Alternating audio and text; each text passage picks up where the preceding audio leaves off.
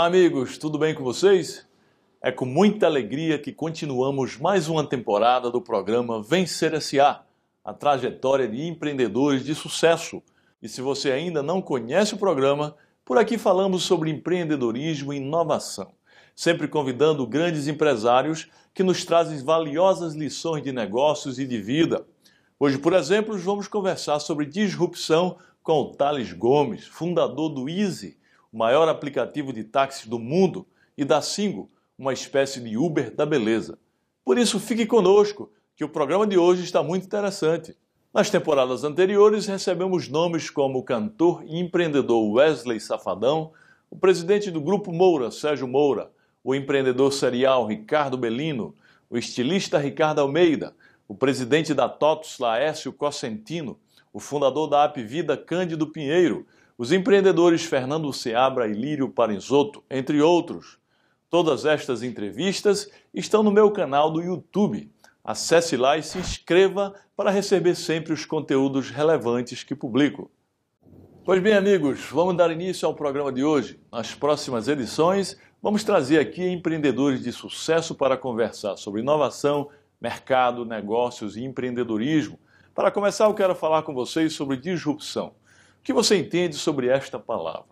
O termo disrupção foi usado pela primeira vez em 1995 por um professor da Universidade de Harvard, o Clayton Christensen. E, em resumo, por meio da inovação que se cria um novo produto ou serviço para que seja oferecido aos consumidores. Em muitos casos, a disrupção surge numa empresa pequena, ainda em fase de startup, que enfrenta as gigantes e lhe oferece riscos por tirar delas a hegemonia naquele nicho de mercado. Nessa nova sociedade, já temos inúmeros exemplos de disrupções que vieram para ameaçar as antigas práticas. A Netflix aposentou os DVDs e Blu-rays, dando fim às locadoras de vídeo. O Spotify fez despencar as vendas de CDs de música. A Wikipédia acabou com o mercado de enciclopédias físicas e online. O YouTube, que no início foi menosprezado pelos grandes estúdios, hoje é uma potência da produção audiovisual e assim por diante. Para falar sobre a inovação disruptiva, hoje eu recebo o fundador da Easy, startup brasileira que hoje é uma multinacional de sucesso em 35 países. Aos 31 anos, o mineiro Thales Gomes é um exemplo de empreendedor jovem de visão que tem a disrupção praticamente em seu DNA. Além de ter criado o Easy, app de táxi que revolucionou a maneira de chamar um transporte, ele lançou mais recentemente a Singo, uma espécie de Uber da beleza. E é para conversar sobre sua trajetória empreendedora e até disruptiva, que na verdade começou aos 14 anos, que o recebemos neste Vencer SA da terceira temporada. Seja bem-vindo, Thales Gomes.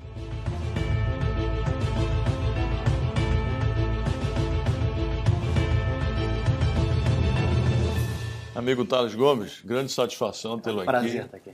No nosso programa Vencer S.A., a trajetória de empreendedores de sucesso, para que você conte um pouco aí da sua trajetória, que apesar de muito jovem já é brilhante, né? Contar um pouco aí da sua história. É, primeiro é um prazer estar aqui falando com você, ser uma das grandes referências para a nossa geração de empreendedores. E se eu sou um grande trabalhador e sonhador, Jangue, eu sou do interior de Minas, numa cidade de mais ou menos 30 mil habitantes, chamada Carangola, eu comecei meu primeiro negócio aos 14, basicamente fazendo marketplace físico de venda de telefone celular, onde eu tirava print screen das ofertas de telefone celular, marcapando essas ofertas, 25% de margem, e fazendo um catálogo físico para revendê-las é, na cidade, na região, já que nós não tínhamos loja de celular ali no início dos anos 2000. Foi quando eu comecei esse negócio. Aos 16 eu saio de Carangola, vou morar em outras cidades, vou parar no Rio de Janeiro para fazer faculdade, faço meu segundo negócio, dá errado. Qual foi a faculdade que você fez? Fiz marketing na SPM. Dropei a faculdade para poder fazer o segundo negócio, esse que deu errado, é, que era basicamente uma agência de gamificação em mídia social. está falando de 2005 para 2006, quando ainda as empresas não tinham visto o valor das redes sociais para poder fazer negócio. É, a gente tentou fazer uma plataforma ali, não andou, e depois eu fiz um pouco de tudo, viu? Já fui valet, já distribuí panfleto em sinal, tudo que eu precisava fazer, já que eu venho de uma família muito humilde, então eu precisava me bancar na cidade do Rio de Janeiro. A posteriori eu fiz uma terceira empresa, que era uma basicamente uma, uma agência de construção de software, uma software house. No entanto, a gente usava um marketplace para poder contratar esses profissionais fora do Brasil. Então a gente pegava gente da China, da Índia, da Rússia, usando esse marketplace e revendia esses serviços ah, no mercado. Coincidentemente, um dos nossos primeiros grandes clientes é, foi um grupo educacional é, que fez o aplicativo Drummond, que era um aplicativo onde você podia colocar o material do curso de Direito ali dentro para que os alunos tivessem acesso a, a esse curso. Né? É, eu vendi minha participação desse negócio, não foi uma venda tão relevante, mas era um negócio que era um, era um cash call naquele momento, e aí a posteriori me veio a ideia de Easy Taxi. Né? A gente está falando de 2011, um mercado onde 4% da população brasileira não tinha smartphone, é, tinha smartphone com internet, na verdade, é, e, e, desses 4% eles usavam basicamente o smartphone para no máximo acessar um site. A gente teve essa ideia de talvez trabalhar mobilidade urbana com um aplicativo casado com GPS para que a gente pudesse trazer eficiência para esse modal de transporte e foi aí que as coisas começaram a acontecer de fato na minha vida. Interessante. É, o tema do nosso programa é inovação e disrupção. Qual a sua definição aí sobre inovação e disrupção e como esses elementos estão presentes na sua vida? Uma ótima pergunta, porque existem várias definições de inovação que acabam sendo muito acadêmicas, né? Então, uh, eu acho que a inovação é quando você consegue simplificar algo complexo. É isso. E a disrupção, né? vamos citar Peter Thiel, ele fala que quando você leva algo de zero para um, aí você está disruptando esse algo. Na prática, o que, que, é isso? Né? Quando você cria um novo valor para a sociedade resolvendo um problema primordial, você está disruptando alguma coisa de fato. Né? E casado isso com inovação, né, que é a simplificação de alguma solução complexa, aí sim a gente está de fato inovando em alguma coisa. É, tem gente que diz que inovar, inovação é você utilizar tecnologias modernas. Isso é apenas instrumento ou aspecto de inovação. Né? Concordo plenamente, é um inovação meio. hoje é um meio, é um instrumento. Ah. Inovação hoje é muito mais amplo. Né? Eu, eu costumo dizer hoje que é um sistema, inclusive, de gestão. Você procurar encantar o cliente, encantar a clientela, consumidor, com todos os meios e com todos os instrumentos que forem possíveis, inclusive os tecnológicos. Estou muito alinhado é. com você, Janguei. É. Então, eu não gosto quando as pessoas falam, por exemplo, ah, você está fazendo um aplicativo. Não, o aplicativo é o meio pelo qual a gente entrega o valor. A inovação mesmo, em Singu, por exemplo, está na forma como a gente faz com que o cliente se relacione com o prestador de serviço, na forma como esse prestador de serviço recebe pelo serviço prestado, na forma como o cliente paga. O aplicativo é um meio.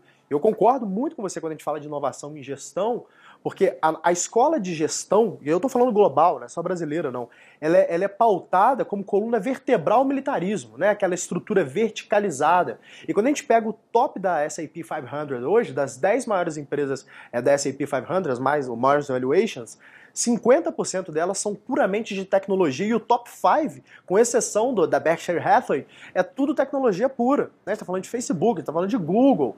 A, a, ou seja, o que, que esses caras fazem de diferente da gente? Né? Como que eles inovam em gestão? Eles horizontalizam essa gestão. Eles não acreditam na gestão top-down, na gestão verticalizada. Muito interessante.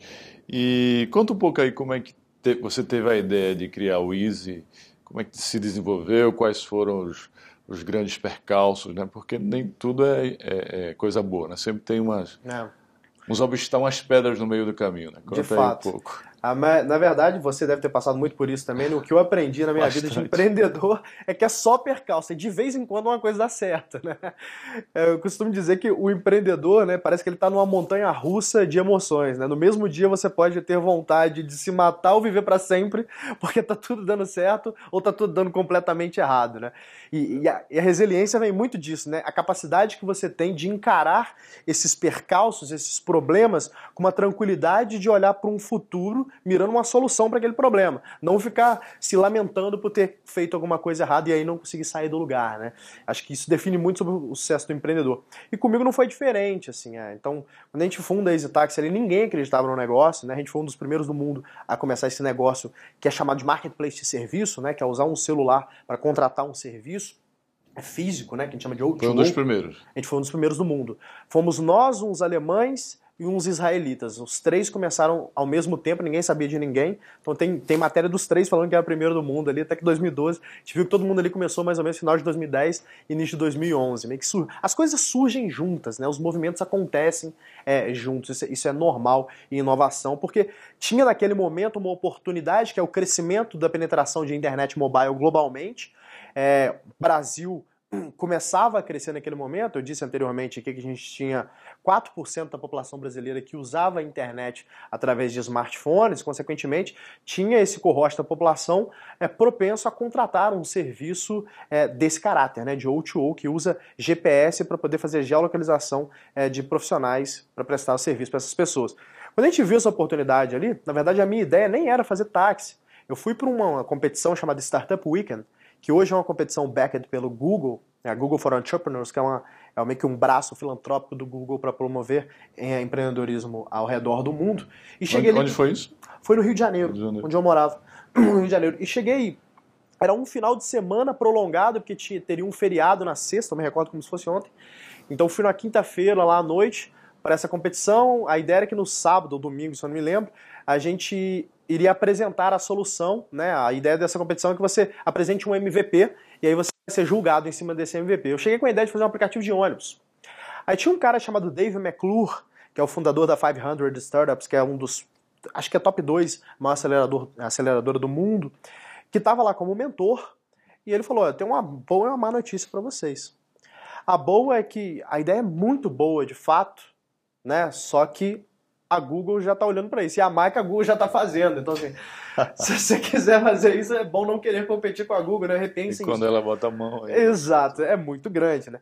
E aí o time que estava ali feito, geralmente junto um monte de gente, tinha, sei lá, umas 10 pessoas ali, o time que estava ali feito, cada um foi, ah, eu vi um, um, um, uma oportunidade de fazer um negócio de reciclagem, vou para lá, tem um negócio de outras, outras startups, o pessoal foi me, me abandonando, eu fiquei fui fazendo, ficando sozinho no projeto. Aí era, sei lá, final da, do dia lá, de sexta-feira, eu falo pro, pro, pro pessoal do meu time, eu falo, gente, sobrou eu mais três, né? Sobramos eu mais, mais três. Vamos para casa, quem tiver uma ideia menos pior, a gente volta amanhã, executa para apresentar no domingo, aí deu o que deu, porque a gente já tá cansado aqui. E aí, nesse momento que eu vou tentar chamar um táxi. E aí você deve se lembrar que era chamar um táxi antes de táxi, né? Liga pra cooperativa, número de boleto, quando era boleto, o táxi não chegava nunca. Burocracia total. Não, é absurdo. Demorava... O pessoal sem educação, falando no telefone. Aí me prometeram o táxi 5 a 10 minutos, era o discurso pronto deles, né? Meia hora depois o táxi não tinha chegado. Quando eu ligo, o pessoal dá aquela desculpa, ah, tá chovendo, né? Parece que o táxi era de açúcar, se tá chovendo não aparecia nunca. Eu vou pra rua tentar pegar um táxi, debaixo de chuva, o táxi não vem. Naquele momento me dá aquele estalo, eu falei, rapaz, e se eu usasse geolocalização para achar o táxi mais próximo? Eu vou para casa, de van, porque eu não conseguia nem pegar um táxi. Chego em casa e começo a procurar. Em inglês, em espanhol, em português, aplicativos de táxi e tal não vem nada. Vem uns negócios corporativo, mas não vinha nada nesse modelo.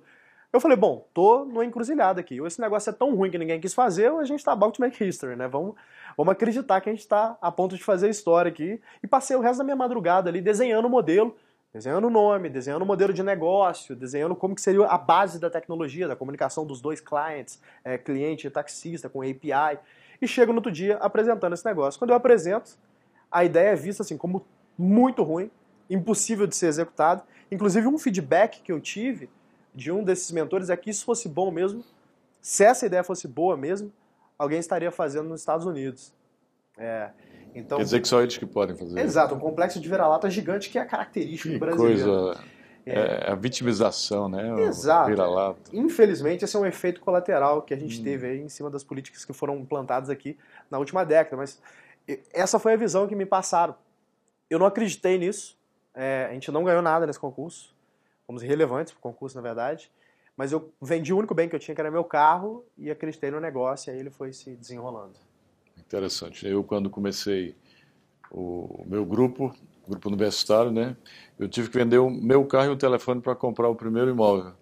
E o sócio, eu tinha um sócio na época, e ele não teve coragem, aí ele saiu, vendeu a parte dele, porque ele não quis vender o carro dele, não quis não quis tomar risco, não né? quis tomar risco. Aí é mole, E aí a quer, característica do empreendedor que é você tomar risco, você arriscar, ousar, né? Para poder... Pois é, amigo, pelo que o Thales fala, podemos notar como o Easy foi disruptivo. Ele veio para mudar um status quo já existente, um paradigma estabelecido há anos, que era o serviço de táxi. Antes do AP, você só conseguia chamar um carro por meio das empresas de teletaxi ou encontrando um na rua. As pessoas acabavam reféns das empresas. Com o Easy, essa relação ficou muito mais fácil, tanto para o usuário quanto para o próprio motorista. Thales, quando você começou a desenvolver a ideia, você imaginava que fosse ter tanto sucesso aí, que fosse crescer mesmo? Ou você ficou meio séptico? Falou, vamos ver o que vai dar? Olha, eu sou um believer, assim, eu realmente acredito nas coisas e. Otimista. É, bem otimista, assim. Eu posso até ser chamado de sonhador, mas eu não, jamais sonhava que o negócio ia ser do tamanho que se tornou. Assim. Acho que ninguém, quando começa, né? Você provavelmente também não sonhava. Eu queria que tenha uma faculdade. É, imagina. Assim, a gente não sonha com o negócio do tamanho que tá, né? A gente imaginava que você 15 anos, o grupo, quinto grupo do Brasil. É, é, não dá para você imaginar quando você começa o negócio, né? Ainda mais, imagina um setor que você entrou tão estabelecido, tão burocrático, cheio de conservador, conservador, conseguir fazer o que vocês fizeram. Comigo foi a mesma coisa, assim, eu não imaginava que o negócio ia ser tão grande, eu imaginava que eu ia arrumar mais um cash callzinho ali para me dar uma receita e que eu ia fazer um negócio que eu acreditava. Era meio que isso. Ah, e eu vi que as coisas foram acontecendo muito rápido e teve um momento que eu falei, cara, isso realmente está grande. A gente rodou o ano de 2011 até o final de 2012 sozinhos, assim, assim tipo, basicamente com receita que vinha do business e tal. E aí em 2012 os fundos começam a nos procurar a gente opta por um fundo alemão que aportou na época 5 milhões de dólares na gente, que foi o maior Series A da história do país até aquela época. Hoje em dia a gente já teve dois maiores, que foi o Nubank e... Nubank, né? É, Nubank teve mais um também, uhum. que eu não me recordo. Não, acho que foi só Nubank. Nubank uhum. foi o Series A maior. Mas na época foi o maior Series A da história do país, lá em 2012. E um momento que não se falava tanto em investimento em, start, em startup no Brasil, tampouco cheques na, nessa magnitude. E aí eu vi que a gente tinha uma chance de fazer um negócio bom ali. É, e, e, aí rapidamente a gente expandiu esse negócio aí. Questão de menos de dois anos depois a gente já estava em 35 países. Coisa boa, hein? É. Quais é, foram os principais fatores do sucesso do Easy, você acha? Sem a menor sombra de dúvidas, o time. O, o meu time de sócios é. é São quantos? Nós éramos quatro ao todo. Hum. Extremamente competentes. E se teve uma coisa que eu acertei na minha vida, sempre foi na escolha das pessoas para estarem ao meu lado. Assim, eu, sou, eu sou muito crítico com as pessoas que vão estar ao meu lado, sejam sócios, ou sejam é, sócios investidores ou sócios operadores. Ah, obviamente você erra, vez ou outra, mas a maioria das vezes eu acertei. É, sem a menor sombra de dúvida, esse é um fator é, primordial. O segundo fator é velocidade na execução. Por ter um time muito bom, nós éramos muito bons em execução. Por consequência, a gente conseguia de fato entregar muito mais rápido do que os competidores. Tanto que durante a nossa gestão, nós levantamos algo em torno de 280, se não me engano, 300 milhões de reais, fazendo a conversão aqui, é, de funding. A, talvez o telespectador está achando esse, esse volume muito alto de funding, mas isso não é nada comparado no, no setor. A gente está falando hoje de competidores que levantaram dezenas de bilhões de dólares. E na nossa gestão, a minha gestão se encerrou em dezembro de 2014, a gente era número um do mundo no setor, em 35 países, com muito menos funding que, os, que os nossos competidores globais. É, então foi muito eficiente esse negócio, dado o investimento de tempo e recursos que a gente fez na contratação do time e, e, e obviamente, para conseguir os sócios. O, o, o Easy é um sistema, né? é, um, é uma é um plataforma. Software. Exato. Vocês tiveram a ideia, mas quem desenvolveu o sistema? Fomos nós. Vocês mesmo? Fomos nós. A gente não acredita em terceirização daquilo que é core, Janguier. Eu achei que vocês tivessem contratado um time para desenvolver. Não, não, fomos nós. Mesmo? Nós fizemos. O MVP, né, que para o telespectador saber o que eu estou falando, MVP é, é, a sigla que vem do inglês a Minimal Viable Product, que basicamente é um protótipo funcional, sabe? O MVP eu fiz com um blog. Então eu reduzi. A ideia do MVP é que você consiga provar o core do seu negócio sem ter que desenvolver muita tecnologia, para que você consiga fazer o mais rápido possível, né? Em cima de uma premissa que é a premissa principal do meu estilo de gestão, que eu falo que feito é melhor que perfeito. Como é que eu fiz o MVP desse negócio? Eu peguei um blog pré-pronto, mudei o blog, comprei um domínio, easytax.com.br na época, tinha um formulário de e-mail no blog perguntava seu nome, endereço e telefone.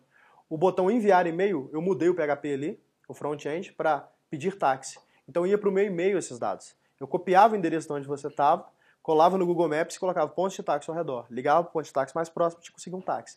Em um dia a gente já tinha o MVP rodando. E aí fomos desenvolvendo a solução com base nos feedbacks que a gente recebia dos dois lados, dos clientes e dos taxistas. É que tecnologia, eu acredito que qualquer outro produto você vai fazer na vida, mas principalmente em tecnologia, né, é muito importante que você desenvolva o seu produto com base naqueles feedbacks que você recebe dos clientes. E é por isso que é tão importante colocar algo no ar rápido. A gente fala de consertar avião no ar, né? Que se você ficar demorando demais, ou você perde oportunidade, ou você não vai conseguir feedback suficiente para desenvolver um produto que você deveria desenvolver. Uhum. Você é muito novo. Quantos anos você tem? Tenho 31. É um menino ainda, mas já é um grande empreendedor, né? Muito obrigado, Miguel. Eu sou um grande trabalhador. Também sou um grande trabalhador. O que você acha que, que são as suas principais características como empreendedor? Acho que é resiliência. Né? Eu não desisto fácil. É um sonhador? Sou um sonhador, de fato, mas um sonhador embasado, eu diria.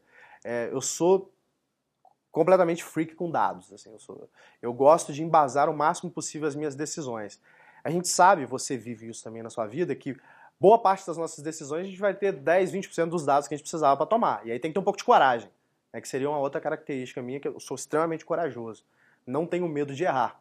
Até porque parto daquele princípio de que feito é melhor que perfeito. Eu prefiro errar, mas errar rápido, do que acertar e demorar muito para acertar. Porque aí eu tenho um custo de oportunidade. É, então acho que as principais características é essa. Eu sou, sou bem data-centric, uh, sou corajoso. Você acredita no conhecimento como, como característica e instrumento do empreendedor? Eu acho que a única chance de um empreendedor se tornar um empreendedor de sucesso é investir boa parte do seu tempo em conhecimento.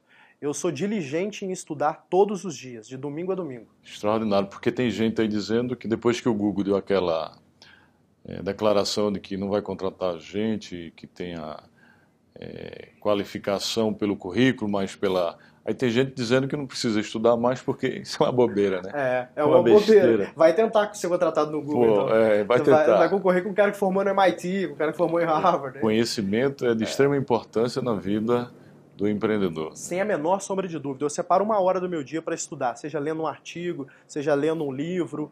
Eu acho que não existe empreendedor, não existe líder, vou até ser mais amplo aqui, que eu conheça que não seja um grande leitor. Todos os grandes líderes que eu conheço são leitores. Os caras têm o hábito de adquirir conhecimento e leitura é um dos melhores, ah, é, é ainda um, dos melhores ferramentas para adquirir esse conhecimento. Tá? Talvez não seja necessário até conhecimento acadêmico, você para ensinar mais conhecimento da sua atividade, tudo que está acontecendo no mundo ao redor, do mercado, é de extrema importância. Sem a menor sombra de dúvida. Para clarificar o que a Google falou ali, né? A Google tem inclusive um livro que eu gosto muito, chama How Google Works Boa parte do que eu coloco hoje nos meus princípios de gestão eu tirei uh, desse livro do How Google Works, que a origem desse livro, na verdade, vem do High Output Management do Andy Grove, que é um CEO lendário da Intel, que escreveu esse livro, High Output Management, que é o livro de cabeceira de todo CEO do Vale do Silício. Ele que criou o conceito de OKR, tal, ele era um engenheiro de produção que foi, se não me engano, o primeiro ou segundo funcionário da Intel, que se tornou o CEO mais lendário ali em termos de gestão, que, que, todas as grandes empresas, você vê o top da S&P 500, a base da gestão ali é High Output Management, obviamente eu peguei um pouco disso para mim também. A Google, é, o processo de contratação da Google, ele se baseia muito em alinhamento cultural, alinhamento com a vaga, ou seja, capacidade de execução para aquilo que ele vai ser contratado, mas principalmente capacidade de aprendizagem que hoje, quando eu vou contratar alguém, é a primeira coisa que eu avalio. Depois, se eu vejo se esse cara tem capacidade de aprender, eu quero ver o resto. Porque o que acontece? Se a gente concorda que a gente é, vive... E você tem que estar aprendendo hoje todos os dias. Todos os dias. Porque a gente vive hoje, no, no século XXI, e na sociedade em que estamos vivendo, os analfabetos de hoje não são aqueles que não sabem ler e escrever, mas aqueles que não sabem desaprender para depois reaprender. Porque você aprende muita coisa. Isso não é minha, não. Isso é de Martin Davis. Eu cito ele no meu novo livro agora, A Arte de Empreender, que eu estou escrevendo, o vigésimo livro. Vou te mandar depois. Mas o que a gente aprende na faculdade se torna obsoleto. Então você tem que estar tá desaprendendo muita coisa para reaprender diariamente, diuturnamente. Né? Faz muito sentido. É. Isso que te, casa até com um pouco que, que eu vinha te dizendo, que se a gente concorda que a gente vive em uma era de mudanças exponenciais, as coisas mudam muito rápido hoje, né? O que era verdade há cinco anos é, não é mais verdade hoje, as coisas mudam muito rápido de fato. A gente tem que concordar que desaprender para aprender tem que ser uma máxima importante na vida de qualquer profissional. Né? Ou seja, você tem que estar sempre em evolução. Eu sempre gosto de usar o meu exemplo pessoal. Eu era um grande conhecedor, um profundo conhecedor de marketing digital quando eu comecei, quando eu comecei a EasyTax. Eu fazia parte de fóruns, eu era reconhecidamente um grande conhecedor de marketing digital. Hoje em dia eu não sei nada. Eu sei a base desse negócio. Já seja, no espaço de oito anos, né? evoluiu tanto que eu já não sei nada. Pois é. Eu, seja, tem que eu, reaprender. Tem que reaprender. Né? Eu deixei de olhar para isso, comecei a olhar mais para gestão, deixei de olhar especificamente para marketing digital e eu, eu, não tenho condição de ser um bom performer se eu for fazer isso mais. Né? Essas, essas suas ideias, esses seus conhecimentos, você já traduziu em livros? Já não? Já escreveu? Sim, eu escrevi já? o Nada Is, que é um best-seller de gestão. Que bom. É, a gente já vendeu algumas dezenas de milhares de cópias. Vou te dar. Hoje ah, um Nada Easy também. Que o pessoal bom. tá pegando ali para eu te dar de presente, que esqueceu um no escritório. Mas onde a gente meio que traduz como que a gente escalou esse táxi para 35 países, mas muito mais que isso, é um livro, não é de história, é um livro técnico que ensina, por exemplo, como que a gente contrata pessoas, com base nisso que a gente está falando agora, o que, que um empreendedor deveria saber do básico de direito ali, um contrato de vesting, um contrato de cliff, para ele não se dar mal juridicamente, como que ele escala o negócio, como é que a gente escalou a empresa tão rápido, no momento de venda, o que, que a gente olhou no momento de venda, qual foi a estratégia para que a gente conseguisse fazer uma saída do negócio, a gente deixa isso tudo lá no momento da concepção da ideia até a finalização do ciclo. Muito bom. Pois é, pessoal, como vocês veem, a disrupção no caso da Easy surgiu a partir de uma constatação simples: a dificuldade de conseguir um táxi. Essa revolução, essa quebra de paradigma, não precisa vir de algo grandioso. Às vezes é nas pequenas coisas que surgem as grandes ideias. E quando uma delas dá certo, acaba se tornando grande, como foi o caso da Easy que hoje está em mais de 400 cidades pelo mundo, não é isso? É, ela chegou a estar em 420 400. cidades durante a minha gestão, mas hoje está bem menor. Também, diminuiu já. Diminuiu. Eles... Passou para outras mãos, diminuiu. É, a empresa, de fato foi isso. Assim, a gente deixou a empresa com 420 cidades, em quatro continentes, 35 países. Hoje em dia, eu acho que ela está mais focada em América Latina e a empresa foi vendida para a Cabify, né? Então, hoje está bem mais focada em América Latina. Mas me fala uma coisa, por que que você, depois de, de criar algo de sucesso aí que poderia Poderia não, né? Como de fato cresceu bastante. Porque teve a ideia de, de vender. Eu precisei vender, na verdade. Eu cheguei ao final desse ciclo com 4% do negócio. Então era praticamente um executivo ali no final. Ah, você foi sendo diluído. Fui sendo diluído ah, em cima das entendi. captações. Né? Construir um marketplace, Janguier, é algo muito caro e que queima muito caixa. Né? Então a gente vê, por exemplo, o resultado de Uber do ano passado. A Uber teve uma perda de 3 bilhões de dólares no ano passado. Né? Então, quando você olha esses, os marketplaces, gasta-se muito dinheiro para se crescer, porque é, é um, é um winner takes all o modelo de negócio. Né? Então, gasta-se muito dinheiro para crescer. E, e o Brasil não é nada favorável para poder fazer rodada de fundings, porque o custo de capital aqui é muito alto. Você sabe muito bem disso. É muito fácil para quem é rico ganhar dinheiro no Brasil. Então não tem por que você tomar o risco de um venture capital. Venture capital acaba sendo brincadeira de high net worth individuals. Obviamente tem um retorno muito bom, mas são muito poucos os deals que têm liquidez de fato. Então isso dificulta conseguir capital no Brasil, o custo de se conseguir é muito maior. O nosso caso foi um, um, exemplo clássico disso. Tínhamos um business que era líder global de mercado, levantando capital a termos ruins, consequentemente o time sendo extremamente diluído. Legal. É, depois da saída do Easy, né, você criou o Singu, Vem de singularity. É, de singur. É que vem de singular, de fato. É de né? singular. Exato. Singularity é a universidade. É a universidade. Aí eu, como sou do ramo, eu me lembrei. Justo. É, me falar aí como surgiu a ideia, né? E que ela consiste, se está tendo sucesso aí, qual o futuro dela, o que, que você pensa aí. A, a Singu, na verdade, é a minha grande aposta hoje, né? Se a gente for comparar período por período, a Singu hoje é quase 4, 5 vezes maior do que a EasyTaxi em termos de receita. E por que isso, né?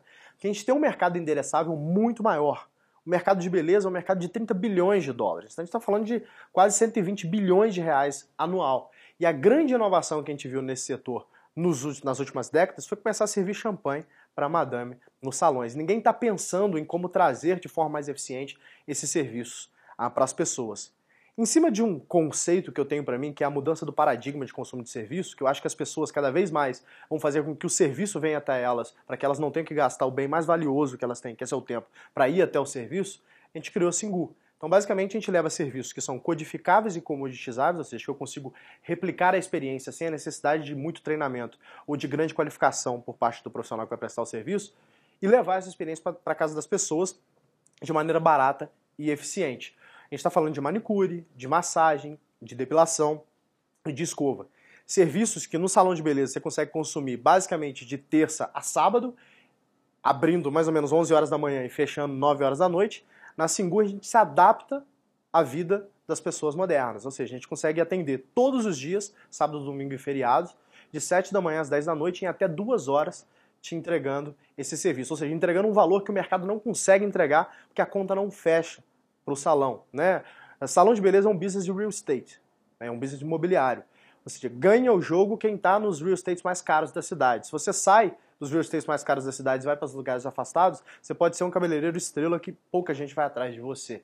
O que a gente faz é democratizar o acesso dos grandes clientes, dos melhores clientes, para o profissional de beleza, de modo que ele não precise entrar nesse clubinho. Um clubinho que é muito caro para esse profissional. O profissional paga geralmente 70% para o salão de beleza, que ele chama de aluguel de cadeira. Conosco é diferente, a gente cobra 35% e repassa 65% para o salão, permitindo que a gente consiga fazer serviços da mesma qualidade com tickets muito mais baixos, fazendo com que o cliente tenha mais acesso a esses serviços de qualidade com tickets mais baixos do que no salão, por consequência, fazendo com que também o profissional ganhe mais dinheiro, por causa da nossa AI, uma inteligência artificial que faz uma alocação de agenda inteligente inclusive uma alocação de preço inteligente, levando em, é, consideração o tempo de execução de serviço, modal de transporte a ser utilizado, trânsito histórico no local para aquele determinado período e condição climática. Você me perguntou como está indo o negócio, né? Vai muito bem, obrigado. A gente está fazendo né, no segundo ano desse negócio, que é um negócio que deve fechar o ano faturando perto de 20 milhões de reais. Ah, e segundo ano. Já no segundo ano. E, e, com um crescimento, assim, a gente cresceu três vezes no primeiro ano, vamos crescer três vezes agora no segundo ano, caminhando para. O seu time que começou no Easy está nesse negócio também? Não. Tecnologia, sim. Tá, time todo. Tecnologia, sim. É, né? Já recebeu aporte financeiro? Já recebemos aporte, a gente pegou algumas pessoas estratégicas do mercado, investimos 10 milhões de reais em conjunto. Eu, eu aportei do meu bolso quando a gente começou. Depois eu trouxe pessoas que são os donos e líderes das maiores organizações de beleza da América Latina para poder investir conosco nesse negócio. Inclusive, nesse exato momento, a gente está rodando um Series A. É, a gente teve um comitê de fundos importantes dos Estados Unidos, inclusive, que são os grandes investidores de marketplace no mundo, que talvez, uma vez que a gente feche essa rodada, a gente vá trazer para investir no Brasil também. Muito bom. Pelo que podemos constatar, esses seus dois grandes empreendimentos têm também um cunho social. Né? Você acha importante investir em projetos de responsabilidade social? Acho Tem investido? Tá. Sim. Acho importante, mas mais do que isso, Janguier, eu acho mais importante investir naquilo que você realmente acredita. Eu sou um libertário, eu não acredito na, na intervenção estatal para resolver problemas é, do cotidiano de mercado. A gente nunca viu em nenhuma história de democracia do mundo que intervenção estatal de fato teve um efeito positivo no longo prazo. Eu acredito, na verdade, no contrário, na diminuição do tamanho do Estado. E eu acho que a sociedade consegue fazer isso através do mercado, se bem ah, instruída. Né? Eu acredito muito no alinhamento de incentivos para que as coisas aconteçam sozinhas. Inclusive, essa é a base do meu sistema de gestão. Em Singu não é diferente. A gente tem uma plataforma meritocrática de ascensão social. Quando a gente fala de empoderamento feminino, eu realmente, realmente acredito que mulher empoderada é mulher com dinheiro no bolso. Ela consegue escolher qual é o caminho que ela vai viver. E eu tenho casos reais disso. Como eu estou no dia a dia da operação, eu vejo as, essas profissionais que vão lá fazer testes conosco, casos horríveis, assim, de de mães solteiras que foram abandonadas pelo marido, de mulheres que sofrem violência doméstica, mas não conseguem sair dessa situação porque não tem para onde ir. E acaba que a Singu é uma opção que ela tem de vida para poder conseguir escolher seu caminho. A gente está falando de manicure ganhando 4 mil reais por mês, tá? Esse é, é o patamar que a gente tem na empresa lá. Elas ganham muito dinheiro trabalhando com a gente. Muito dinheiro. Quem trabalha mais ganha mais dinheiro. É meritocracia aprovada na veia. Então, se você Serviços atende... constantes, são chamadas constantemente. Todos os dias. Não tem uma hora que você vai abrir o aplicativo de manicure ali que não tem dezenas, centenas de serviços ali para serem aceitos. E a gente vê que a mulher brasileira é muito trabalhadora. Né, eu vou trazer um, um, paralelo aqui em comparação. Na época de Visitax, a gente tinha por volta de 85% de fulfillment. A gente tem 99,5% de fulfillment, né, que é a taxa de atendimento de pedidos, na Singu. Ou seja, as mulheres comprovadamente trabalham mais duro do que os homens quando a gente olha esse fator. Elas querem trabalhar, elas querem ter uma oportunidade, só que elas não tiveram uma oportunidade na vida. E com a Singu, elas têm uma oportunidade através da meritocracia, ou seja, quanto mais elas trabalham, mais dinheiro elas ganham. Quem quer ganhar mais dinheiro, trabalha de domingo a domingo. É o que acontece ali, mas ela escolhe a quantidade que ela quer trabalhar. E se um dia ela não quiser trabalhar por algum motivo, quer ficar com a filha, quer fazer alguma coisa para sua vida, ela simplesmente não trabalha, ela faz o seu horário. É por isso que eu acho que é importante a gente, como sociedade, Jangue, começar a olhar para esses problemas primordiais, porque existem soluções que, se você alinhar com o interesse da sociedade, ficam melhor ainda para o negócio. Então eu tenho um modelo de negócio hoje que eu tenho uma margem de contribuição de 80% sobre a receita. É muito difícil citar algum negócio que você conheça globalmente que tem essa margem de contribuição. Eu não conheço. Mas por que, que a gente consegue isso? Porque os hum. interesses estão alinhados. Hum. Então ela me paga um, um, um, um serviço ticket médio alto, ela me paga um take rate alto, porque a gente entrega muito valor na vida dela. Que é outra característica do nosso business que permite com que a gente tenha essa margem Isso por si só já é um projeto de responsabilidade social. Né? De fato. Gerar valor para as pessoas. Mas é um projeto altamente lucrativo é, também. E lucrativo Está muito casado, né? O serviço bancário que a gente colocou ali, né, que é a antecipação de recebível, veio em cima da premissa de que essas pessoas elas fazem parte de um corrote da população que não tem acesso a crédito. A gente está falando de 60% do Brasil que não tem acesso a serviço bancário, na verdade. Só 25% da população brasileira tem cartão de crédito, pra você ter ideia. Então o que a gente faz para essa mulher? A gente traz previsibilidade de receita para ela, através da Singu, e aí entrega, baseado em um KPI, que é o KPI que você sabe muito bem disso, que é o único que importa para a empresa de serviço, que é a recorrência, o tanto que o teu cliente volta a comprar aqui. De acordo com a recorrência dela, ela unlock e começa a ter acesso ao serviço de antecipação de recebível. O que acontece? Todos os dias, no final do dia, a gente paga para ela o que ela tem a receber. Como que o mercado funciona? Paga dia 15 e dia 30. E a gente está falando de um corrote da população que tem um 200, 300 reais guardado na caixa de bijuteria. Não tem reserva de capital. Elas precisam receber esse dinheiro diariamente. Então, eu cobro um valor para isso, eu cobro 5% para fazer essa antecipação de recebível, subindo meu take rate de 35 para 40, então é um modelo de negócio muito bom para mim e primordial na vida dela, que é a forma que ela tem de ter é. de caixa, né? Essencial. Essencial. E quais os próximos projetos para o futuro? Que você pensa do futuro aí? Janguei, eu acredito muito em foco, assim. Meu, meu futuro é Singu, eu não consigo ver outra coisa. Esse negócio é um negócio que a gente está construindo para durar. Então a gente tem a maioria do negócio, pretendo me manter como majoritário desse negócio. Você é majoritário? Sou majoritário, pretendo me manter como majoritário desse negócio. Isso vai dar muito certo, vai estourar. É, eu, eu, eu, espero que sim. É, vai gente, não, já estourou. É, o negócio é bom, né? Uhum. Obviamente está muito no começo, mas é um negócio muito bom. Eu acho que pós-Series A tem agora... Como, tem como levar para outros países? Deve levar. É um modelo que já existe globalmente, né? A gente já tem Global Squad fazendo isso nos Estados Unidos, tem Rede Já fazendo na China. É, tem, em alguns lugares no mundo já tem. SoftBank investiu 50 milhões de dólares nesse negócio nos Estados Unidos. É um negócio muito grande. A gente sabe escalar isso. Nosso foco é fazer a América Latina, mas pelo tamanho do mercado a gente acabou se concentrando em Rio e São Paulo, porque Rio e São Paulo tem um quarto do mercado brasileiro, né? Então assim, a gente está falando de vai quase um, 7, 6 bi de dólar concentrado só na cidade de Rio e São Paulo. Se você pega o mercado de beleza da América Latina inteira, exclui México, Rio e São Paulo é maior. Então a gente quis se concentrar aqui para fazer isso muito bem. Pós-Series A agora a gente quer expandir para as principais capitais brasileiras e colocar um serviço novo aí de bancário que a gente acha que vai ser uma grande suíte que vai melhorar ainda mais a nossa mágica, obviamente eu não vou falar, mas que vai ajudar ainda mais esse negócio para aí sim a gente começar a pensar em expansão internacional. Thales, como você vê o cenário do empreendedorismo brasileiro, né, no Brasil na atualidade? Ainda é difícil empreender no Brasil ou você não acha? Um, acho que tem essa resposta tem duas visões. Né? A visão número um é difícil empreender no Brasil é, né? Quando você olha o, o Heritage Rank, que é o, que é o ranking que analisa o índice de liberdade é, global, o Brasil está atrás da Namíbia, de Zâmbia, né? Então a gente está atrás de países mega competitivos. Tá? A verdade é que é, é quase impossível para alguém que é pobre se tornar é, rico no Brasil através do empreendedorismo. É quase impossível, essa é a verdade. A ascensão social no Brasil é quase que impossível porque. Você se tornou, eu também. Sim, mas concordamos que nós somos exceções, exceções é. à é regra. É né? difícil, Não é a realidade. Muito difícil empreender no Brasil. É muito difícil empreender porque, principalmente, eu acho por causa do custo capital. É muito caro conseguir. Tem pessoas, você é um cara muito inteligente, teve uma boa ideia em determinado momento, foi muito obstinado e um pouco sortudo. Eu a mesma coisa. Né? Eu, boa, boa parte dos casos que a gente conhece, a gente fala, ah, mas eu conheço o cara que saiu do nada. Sim, mas é uma puta de uma exceção. Essa é a verdade. O custo de capital é muito alto. Então você tem uma boa ideia, você é muito inteligente, competente, mas você não tem de onde tirar dinheiro, você vai fazer como o negócio?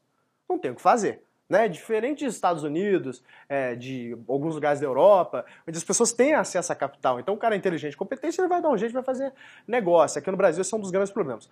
Entrave burocrática é um problema também. E aí para terminar essa parte da análise pessimista, você tem também, acho que é uma das grandes dificuldades do Brasil, que é a insegurança jurídica.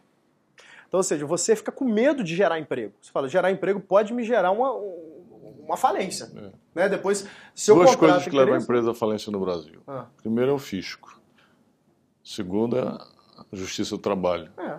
E as outras questões é incompetência, é Exato. falta de gestão, mas essas duas são importantes, né? É importante você dizer é. negócio do fisco também, que a gente tem um sócio oculto no Brasil que é. leva 40% do que a gente tem, Exatamente. que é o Estado, né? E o que, que esse cara me arruma? Dor de cabeça. Né, que ele nem simplificar a forma de me roubar ele faz. Ele quer me roubar e ainda dificultar. Fala assim, você vai ser roubado, mas tenta descobrir aí o quanto que você vai ser roubado. Então, cria um incentivo, inclusive, para o cara tentar não pagar imposto, né, de tão complexo que é o negócio. Agora tem uma parte boa de se empreender no Brasil. Nós somos, e eu não quero parecer petulante ou prepotente, estou sendo realista. Nós somos, comparado com os Estados Unidos, extremamente incompetentes como profissionais, se a gente tiver a média dos profissionais. Então o que eu quero dizer isso?